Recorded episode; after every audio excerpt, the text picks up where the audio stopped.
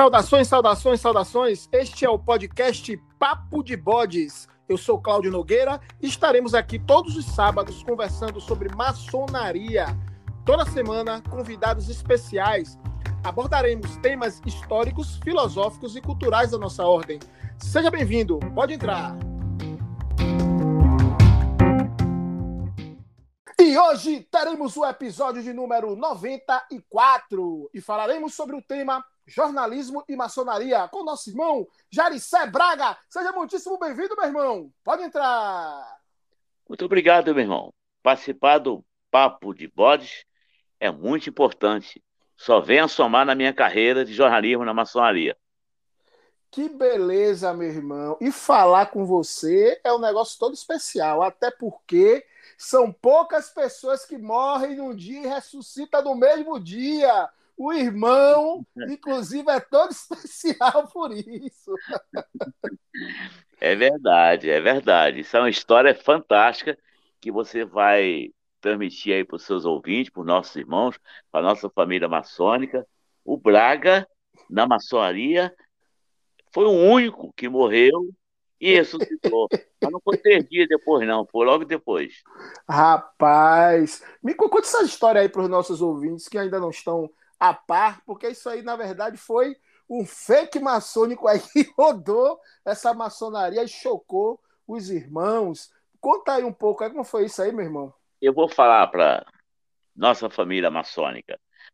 Eu, no nosso jornal A Voz do Escriba, eu publiquei uma matéria criticando um pouco, no criticando no bom sentido, a maçonaria, porque existe uma palavra é, muito usada por todos nós, chamada rei morto, rei posto.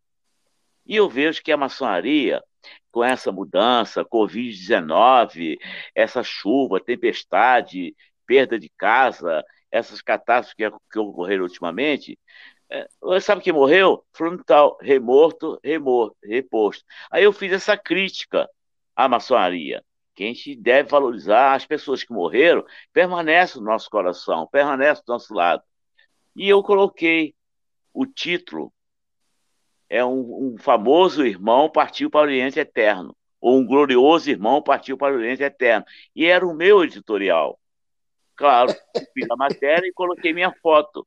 Os irmãos que me adoro, gosto do Braga, leram o título e olharam a foto e criticaram.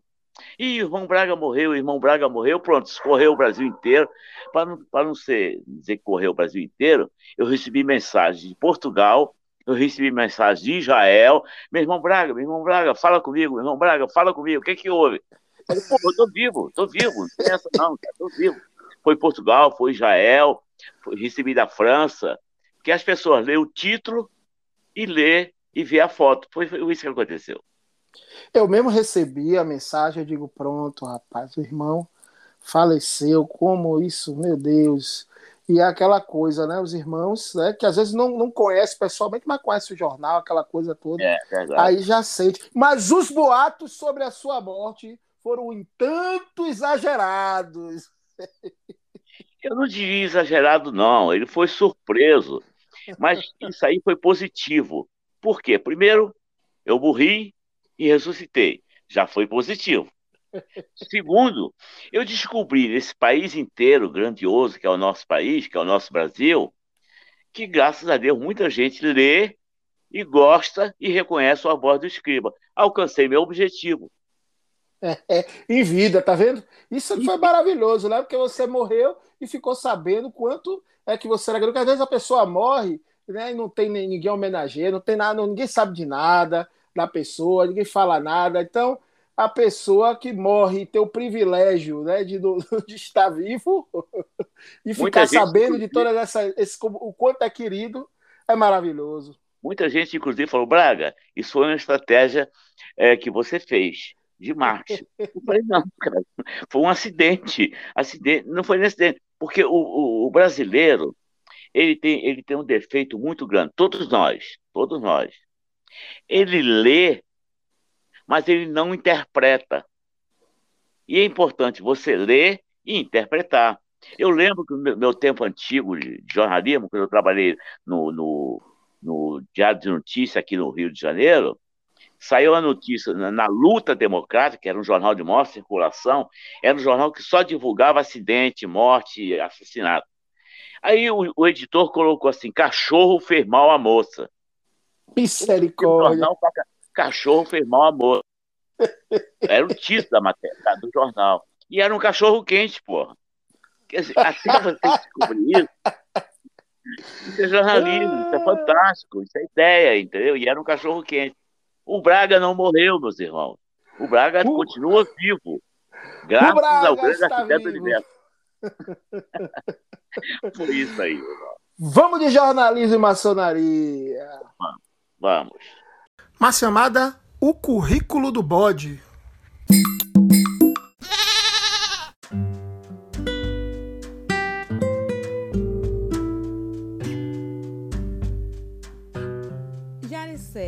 Braga Ramos. É jornalista com mais de 45 anos na profissão. Atuou em diversos jornais, dentre eles o Jornal Correio da Manhã, Última Hora, Diário de Notícias, Luta Democrática, O Globo e Jornal do Brasil. Na maçonaria, foi iniciado em 1989 na loja Rei Salomão 41, número 83 da Grande Loja Maçônica do Estado do Rio de Janeiro, Limerge. É mestre instalado e grau 33 pelo rito escocês antigo e aceito e pelo rito brasileiro. É mestre da marca e cavaleiro templário. É também iniciado na paramaçônica Estrela do Oriente. No jornalismo maçônico, atuou no jornal Intercolúnio da loja Rei Salomão, na revista Estreia do Supremo Conselho e no jornal Gazeta do Maçom da Glimege. Participou, cobrindo por mais de 20 anos, os eventos da CMSB, Confederação da Maçonaria Simbólica do Brasil, e todas as Supremas Congregações anuais em Brasília, durante a administração do Grão-Mestre Geral do Grande Oriente do Brasil, irmão Marcos José da Silva. Criou há 35 anos o jornal A Voz do Escriba, um dos jornais mais antigos em circulação da maçonaria.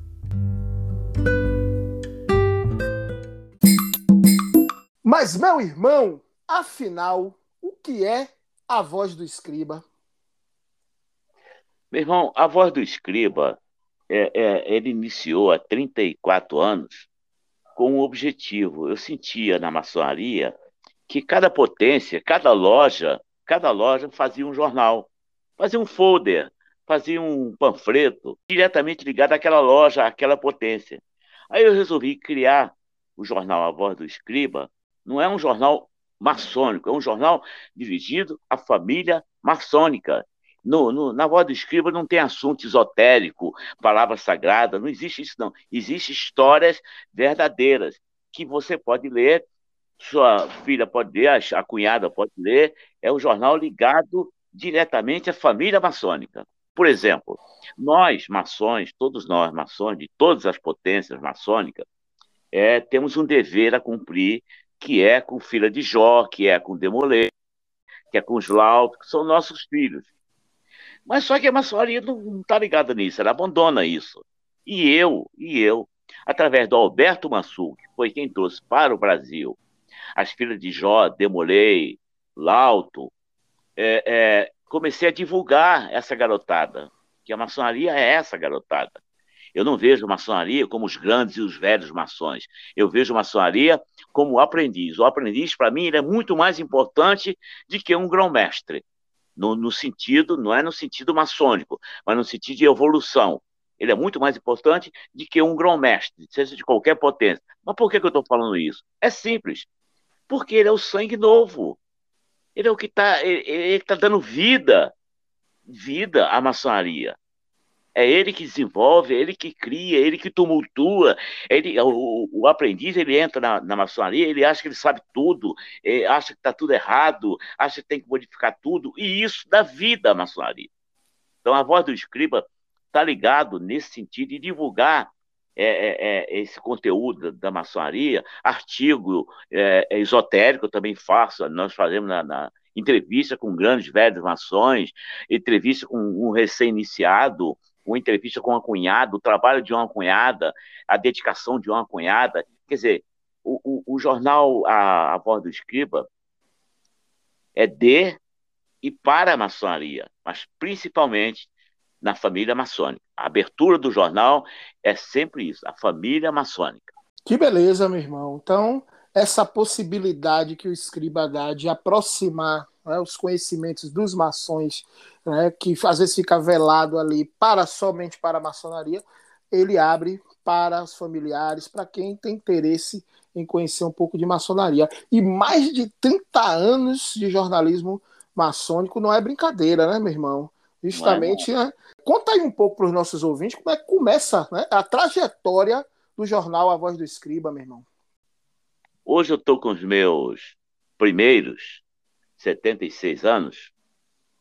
É, 76 eu devo ter uns 45 de caminhada no jornalismo. Eu comecei, eu comecei no jornalismo é, no Correio da Manhã.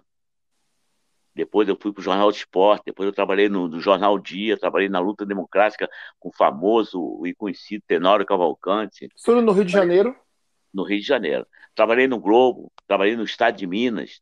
Eu trabalhava no Globo, trabalhei no Globo 28 anos e saía, descia para tomar um café, era apto isso, né? todo mundo saía no barzinho na esquina tomar um café.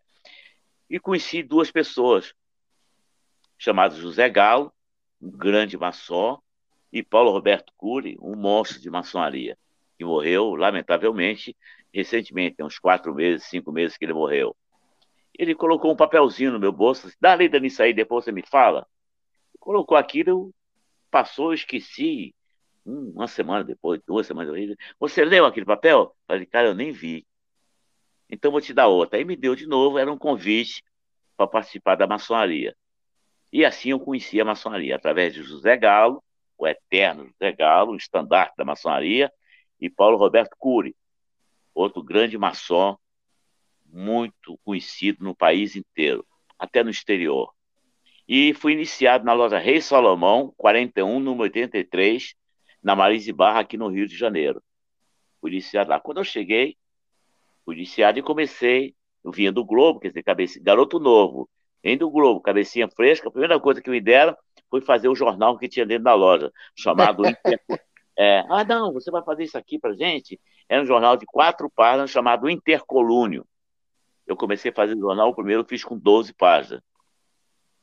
E daí para frente, depois de fazer isso, eu comecei a fazer to todo o jornal da loja, da loja, da loja, até quando eu cheguei a, a, a companheiro, eu fui convidado para trabalhar na grande loja, onde eu criei, já criei não, onde eu iniciei o jornal Gazeta do Maçom, que foi criado pelo serviço Vader.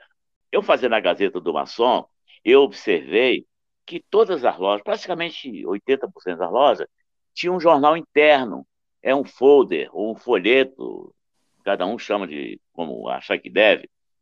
E eu estava sentindo falta de um jornal, por exemplo, a Gazeta do Maçom falava da grande loja, falava da grande loja.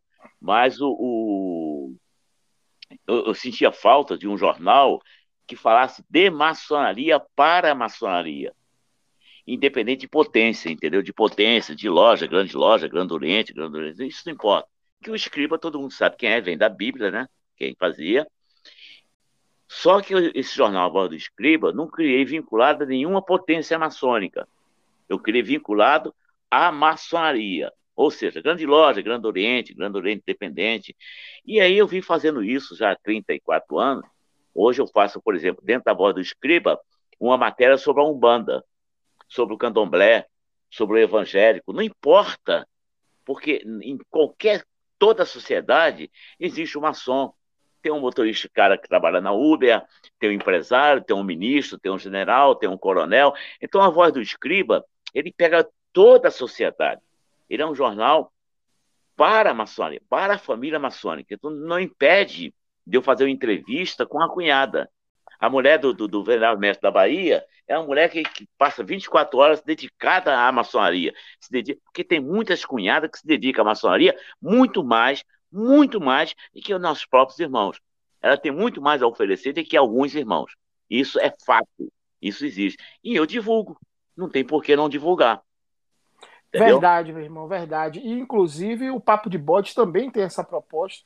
Esse é, é um podcast sobre maçonaria e tudo que a maçonaria possa ter uma ligação. E como é, diria Mestre Pastinha, né, mas aí eu faço uma paródia, maçonaria é tudo que a boca come.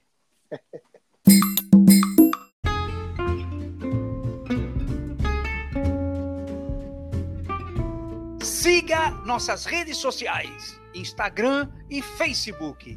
Papo de Bodes.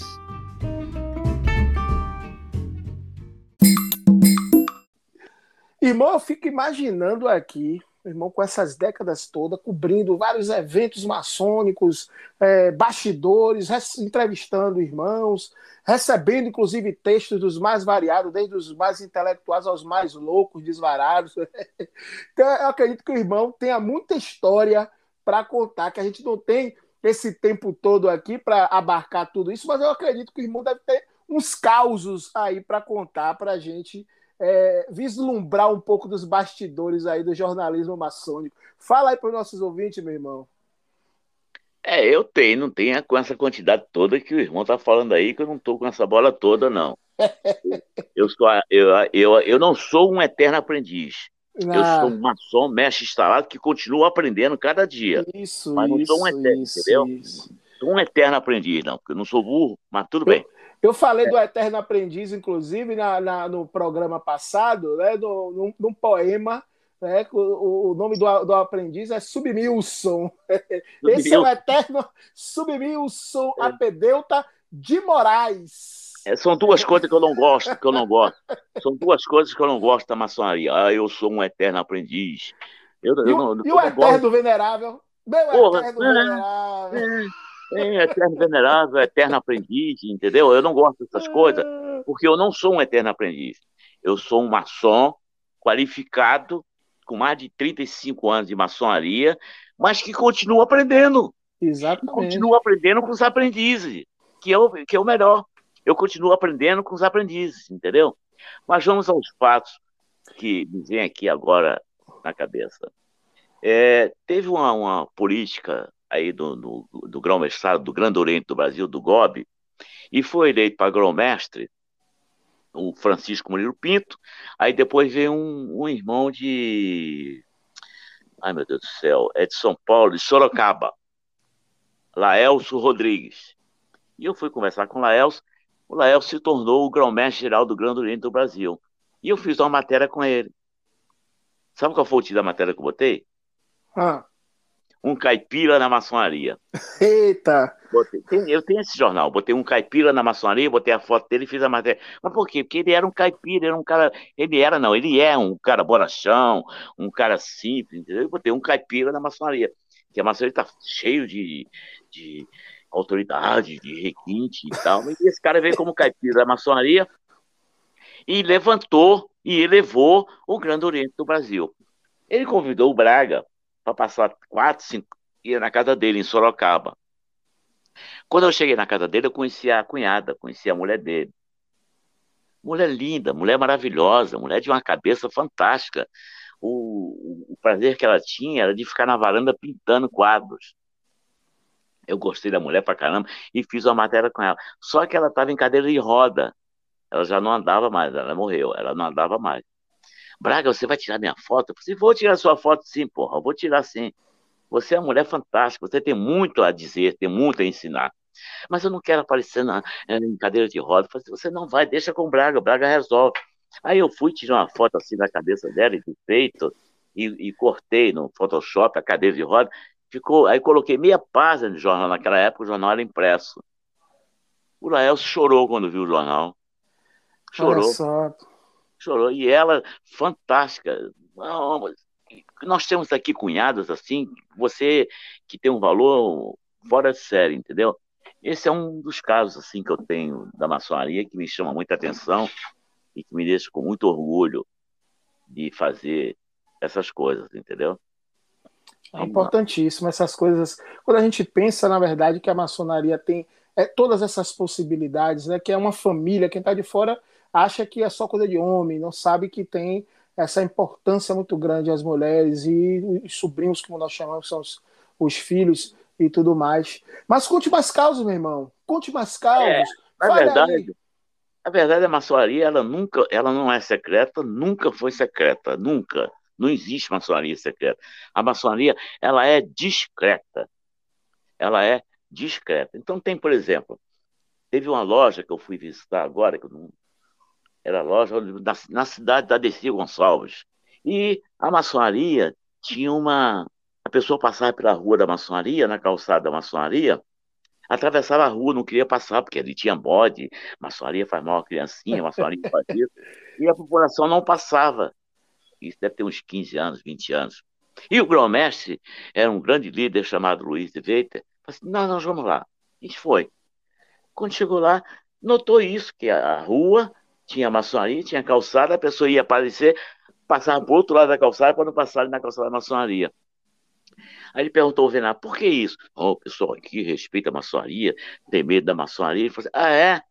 Vamos fazer uma sessão aberta, então. Comunica à população que a maçonaria hoje vai estar aberta. E ele abriu o templo, ele, ele abriu o templo maçônico, convidou a população para entrar no templo maçônico e explicou tudo que nós tínhamos ali dentro do templo maçônico. Tudo acorda, tudo. Acabou com esse, com esse mito, esse, esse medo que tem, entendeu? Da maçonaria e a população. E parece que tem gente que gosta, né? De que as pessoas tenham medo, né? Parece que tem irmãos que, que gostam dessa coisa do, do, do, do misterioso demais, etc e tal. Mas, Mas esse, irmão, esse ah. irmão que gosta disso é aquele irmão que o aprendiz chega e fala assim para ele assim, o mestre, é, o que significa isso aqui? Ó, oh, tá muito cedo. Quando você chegar com primeira mestre, você vai saber. Ele fala isso porque ele não sabe porra nenhuma. Ele fala isso porque ele não sabe. Aí ele diz: Não, quando você chegar mestre, você vai saber. Esse é que é o grande problema, entendeu?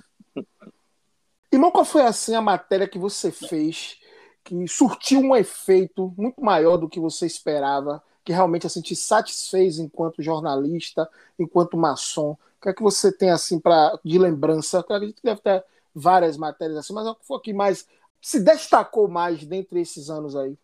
Ah, tenho algumas matérias, mas tem uma que eu sempre estou falando sobre essa matéria. Eu fiz uma matéria uma vez sobre, vou ter o título Liberdade, Igualdade e Fraternidade versus arrogância, prepotência e vaidade. Eu fiz essa matéria e coloquei que essa liberdade, igualdade, fraternidade versus arrogância, prepotência e vaidade, que é o que nós temos. A vaidade é muito grande. A pessoa acha que é o que nunca foi e que nunca será. Isso deu uma polêmica, você entendeu? Quase me expulsaram da maçonaria. Pô. Até me chamando de, de, de, de vaidoso. Não, porque o que, que acontece, meu irmão? Acontece o seguinte. A outra matéria que eu fiz também foi importante. Qual o valor de um paramento maçônico? Autoridade, seja ela da grande loja, do Grande Oriente, do Grande Oriente Independente, um, é sereníssimo, é sapientíssimo, é ilustríssimo, é idolatrado, e ele é igual, ele é irmão, porra. Aí você tem, por exemplo, um, um grão-mestre geral, ele chega para o mundo, para tudo para atender a ele, aí fica todo mundo. Agora, recentemente teve, aqui no Rio de Janeiro, pararam que queriam parar o Estado para receber o, o, o grão-mestre geral. E o grão-mestre geral, o valor dele é de 45 minutos. Mas o que é, mas o que é 45 minutos, Praga? É quando você entra no átrio, você se prepara, ele está paramentado, assim como o venerável também está paramentado, você tem que respeitar ele como tal, como venerável, como presidente da loja, você tem que respeitar o grão-mestre como o sapientíssimo, ou o sereníssimo, ou o eminente, seja lá o que for, e entra em loja, você respeita. Acabou a sessão, ele sai, tirou o paramento, ele é um irmão, pô. Ele é um irmão igual. Ele não é uma, um, um, uma potência, ele é um irmão igual. Por isso que ele é maçom. Aí que tem a arrogância, a prepotência e a vaidade.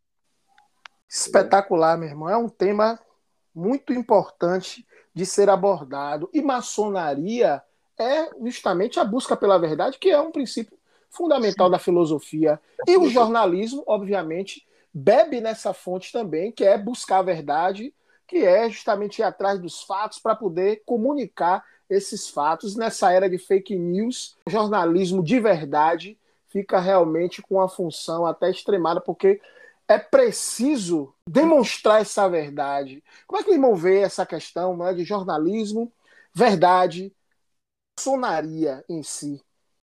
Eu não vejo, eu não vejo, me desculpe alguns irmãos, lamento profundamente, mas é meu ponto de vista, eu não vejo muita verdade no jornalismo de hoje, porque com esse problema de informática, esse problema de computador, foi criado muitos e muitos jornais, e fazem jornal com interesse pessoal.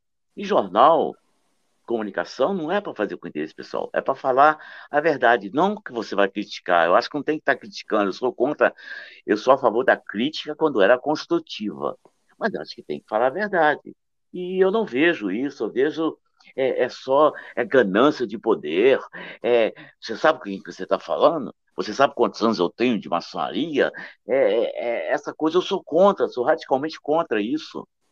Nós tem que botar pé no chão e ver a realidade que o mundo está passando hoje.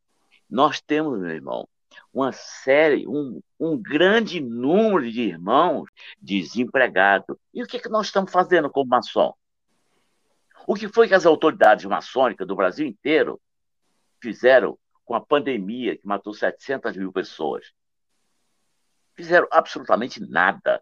Você teve, sim, trabalho isolado de uma loja lá do interior da Bahia, de uma loja daqui, de uma loja daqui, de uma loja de lá. Mas o poder maçônico não teve. Você não viu uma loja abrindo para dar vacina, não teve. Eu critiquei isso e vou criticar sempre. A maçonaria é o maior poder que existe no mundo. Ela está acima do primeiro poder, do segundo poder, do terceiro poder. Ela é o primeiro poder do mundo. Por quê? Porque nela todos os poderes participam. E ela não consegue abraçar essa causa. A maçonaria não consegue dizer assim, não, nós maçons temos o maior hospital que existe no Brasil, no mundo. Não tem. Nós maçons temos o maior botequim para tomar nossa cerveja do mundo. Não tem. Nós maçons... Esse aí deve ter. Não tem, não. Nós maçons temos o maior hospital do mundo, a maior escola do mundo. Não tem. O Exército tem escola, a Marinha tem escola, a Aeronáutica tem escola, a Polícia Militar tem escola, o Corpo de Ouro tem escola, a, a, a maçonaria não tem uma escola. Por que isso? Porque isso não dá ibope, porque isso não interessa. Então, acho que nós temos que mudar esse tipo de filosofia. É por isso que eu acredito no aprendiz. Para mim, o aprendiz é a peça mais importante que existe dentro de uma loja. É isso aí, meus irmãos. Jornalismo de verdade é assim. É dito na lata.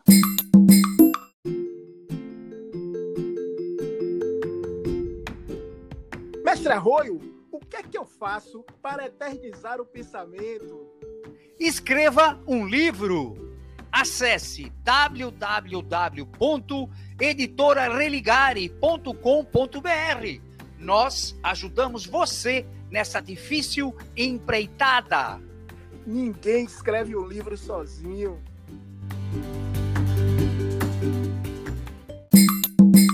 Meu irmão, me diga uma coisa, e falando de jornalismo e maçonaria, é claro que da época que você começou para os dias de hoje, surgiram inúmeros jornais maçônicos, inúmeras revistas. Você começou, obviamente, com a revista física, com o jornal físico. Hoje, a maioria é feito de forma virtual, é, os PDFs. Né? Nós temos, inclusive, a Banca do Bode, né? que é um projeto muito interessante do nosso irmão Marconde, Mandar um abraço aqui para o nosso irmão Marconde, que sempre divulgou a revista como tal, que é a revista que eu criei, passei, fiz um, durante um tempo e vou retomar a revista, agora só que com outro formato.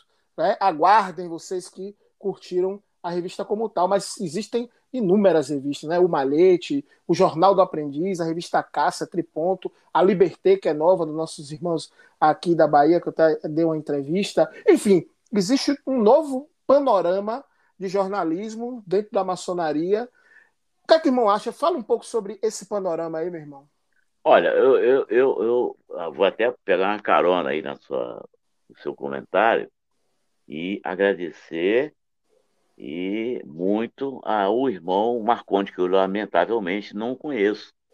E eu tenho visto que ele publica o escriba nessa é, banca do bode, né? Isso. Ele, ele publica, coloca lá a voz do escriba lá. Eu acho interessante, ele faz um trabalho fantástico. Mas eu acho importante todos esses veículos que existem aí, a trolha, é, todos esses veículos que você citou, eu acho importante, cada um dentro daquilo que se propõe. São, são revistas esotéricas que falam de, é, de rei Salomão, que fala do templo maçônico, que fala da pedra, que fala da espada. É, uma, é um jornalismo diferenciado do jornalismo que eu faço, tá?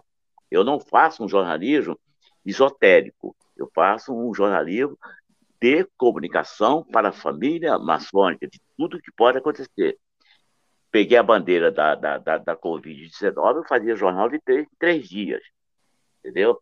Covid não acabou, Covid não acabou, estamos brincando. Não é assunto para uma revista de que você falou aí agora. Não é assunto da revista Trolha, é outro tipo de assunto. São revistas importantes para quem gosta de estudar a parte esotérica da maçonaria, são, são peças fundamentais. Eu vejo é, que nós temos todo um universo aí, o irmão muito bem disse, aí tem revistas mais para lado científica, tem revista preocupada em lançar irmãos que têm tendência a ser escritor de textos maçônicos, são novos, tem irmãos que é, mais das antigas, tem um lado de filosofia, tem um lado de história, tem um lado de ritualística, Uhum. O mercado, vamos dizer assim, chamar até de mercado, porque é tudo grátis, né? É importante que se diga que são, essas revistas é. são colocadas na internet e antes eram distribuídas. Algumas eu acredito que também foram vendidas lá no passado.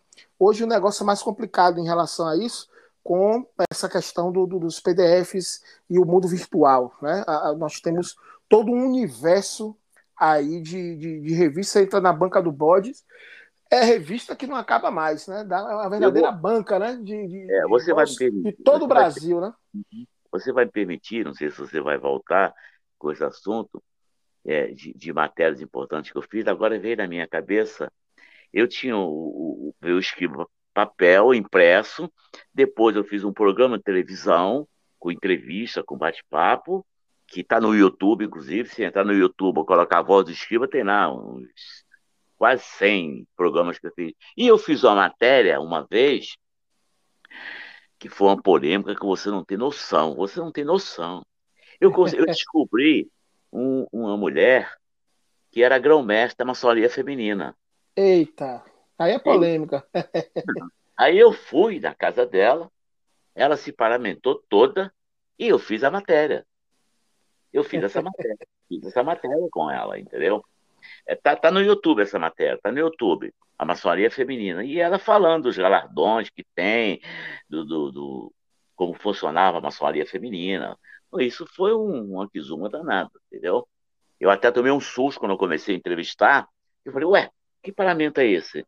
Eu falei assim, eu sou agromestre da grande loja da maçonaria feminina do Brasil, que está localizada aqui no Rio. Tem no Rio e tem em São Paulo. Acho que Paraná também tem. Você não pode negar isso. A mulher não pode entrar para a maçonaria. É, realmente a mulher não pode entrar para a maçonaria, não. A mulher já está na maçonaria desde 1826. Ela não pode entrar, não. Ela já está desde 1826. O cara, a maçonaria, a mulher não pode. Pode sim, ela não pode entrar, não. Ela já está desde 1826 que a mulher está na maçonaria. Entendeu? Participando efetivamente. Existe a maçonaria feminina, existe a maçonaria que nós não reconhecemos, né, que é conhecida a maçonaria irregular, que era conhecida pela Grande Loja de França, e nós somos conhecidos pela Grande Loja da Inglaterra. Então não se reconhece. Esse assunto de, de mulher na maçonaria só não é mais polêmico do que aquele voo que você fez de jatinho, né, meu irmão? Não, você não quer que eu conte isso, não. Você não quer que eu conte isso, não. É, Deixa esse para os bastidores. É, voo de jatinho foi um show. Foi, foi um voo agradável e muito desagradável. Mas tudo bem, histórico, histórico, entendeu? Foi um momento que você passa aqui na, na, na, na maçonaria, fantástico. Mas, Mas eu tem, acho. Tem outro assim engraçado assim que não precisa ser a esse nível de a esse nível do avião aí que passei cortado. tem um monte dele, né? Tem um monte. Esse, você está me coçando, você está catucando. Eu vou contar esse do avião. Esse do avião foi simples. Esse do avião foi simples. Eu peguei é, eu viajei o Brasil inteiro, de ponta a ponta, fazendo maçonaria. Tá? É, é, e eu fui na. Fui com uma autoridade maçônica, é, um jantar de posse de um grão-mestre no Ceará. Vamos, eu vamos. Ah, eu fui. No jatinho estava eu e ele. No meio do caminho, ele falou assim: pô, só eu e você, não tem que chamar mais ninguém, não, pô. Aí o jatinho parou para abastecer e tal, ele chamou, eu chamei um irmão. Aí estava eu, esse irmão e essa autoridade. Foi para lá, teve um jantar fantástico, sabe? Todo jantar de posse de grão-mestre é, é um negócio assim histórico, né? No dia seguinte, nós acordamos, quando eu desço para tomar um café da manhã, era aquela café da manhã, café da manhã que a Bahia tem, que é aquela mesa com tudo que você pode pensar, tudo que você nunca viu na sua vida, de gostoso, tem naquela mesa. E você não sabe por onde vai começar a comer. Aí o olho grande, né? Eu comecei a beliscar, eu não comi, eu comecei a provar as coisas. Não, já estive na Bahia, já comi isso aqui. Estive no Ceará, já comi isso aqui. Comi, comi, comi, acabou tudo, toma-se um banho, troca de roupa, vem embora. O jatinho sobe, no meio do caminho, eu tive uma crise nervosa. tive uma crise nervosa e me deu uma dor, não é de barriga, uma dor na barriga e eu tive que fazer um vexame lá terrível, que ficou marcado na história da maçonaria. Esse, essa, essa situação, entendeu? Então, são, são, são, coisas assim que, que dá alegria de você dizer assim, eu sou maçom, porque eu. eu, eu, eu é isso. Mas é isso. São os bastidores do jornalismo maçom. É. Tem causas fantásticas, entendeu? Agora, irmão, fazer essa produção de conteúdo escrito na maçonaria não é brincadeira, né? Porque achar irmãos para o tempo todo, esses anos todos, né? Tem um, uma, uma, dificuldade que não deve ser fácil, né? Tá sempre trazendo irmãos novos e para produzir material. Como é isso aí, meu irmão? Não, isso não é difícil, isso não é difícil, isso já não é, é a parte fácil do jornalismo. Pelo conhecimento que você tem, é, é, de irmãos e tudo, tem irmãos aqui, praticamente todos os estados, tem irmão que escreve para mim, tem um, um gênio aí da, da, da, que sabe escrever, que é o nosso irmão Hélio, de Brasília, tem, tem nosso irmão. Hélio Leite, Hélio Leite já esteve aqui duas vezes. Hélio Leite é um gênio, é um gênio, é um cara fantástico. Tem, tem, tem o, o César Romão, que é de São Paulo, é outro gênio também. Tem o Baluque. São pessoas que têm alguma coisa para dizer, entendeu? Coisas positivas, eu gosto disso. Aqui no Rio tem um rapazinho que ele, é, ele foi a mestre agora, tá pouco na maçonaria, mas ele com a caneta na mão, ele, ele, ele, ele brinca. É Sandro, Sandro Pinheiro e ele, além de ser um estudioso maçônico, ele procura as coisas, entendeu? Então, o que, que ele faz? Ele procura, ele lê, ele relê, aí ele manda para mim, Braga, o que você acha disso, meu mestre? Dá para publicar? Quer dizer, ele questiona. E aí a gente vai empurrando. Vai empurrando o jornal assim, e graças a Deus. Eu imagino que o irmão, com essas décadas todas, é... muita gente vem procurando aí, já tem vários players aí para fazer mas assim, no começo você não tinha dificuldade não para achar pessoas para escrever? Não.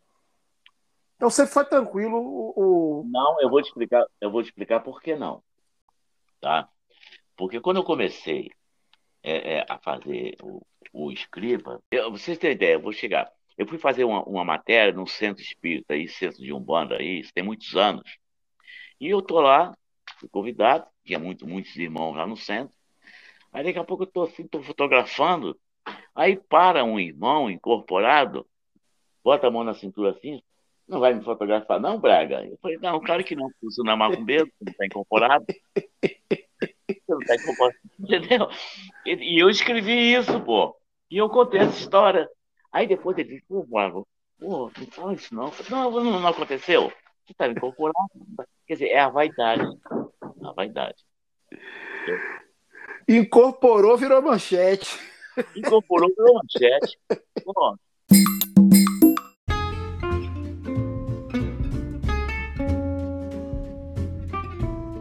Apoio Cultural www.comotal.com.br Artigos maçônicos. Irmão Braga, gratidão, gratidão, gratidão pela sua participação aqui no nosso podcast.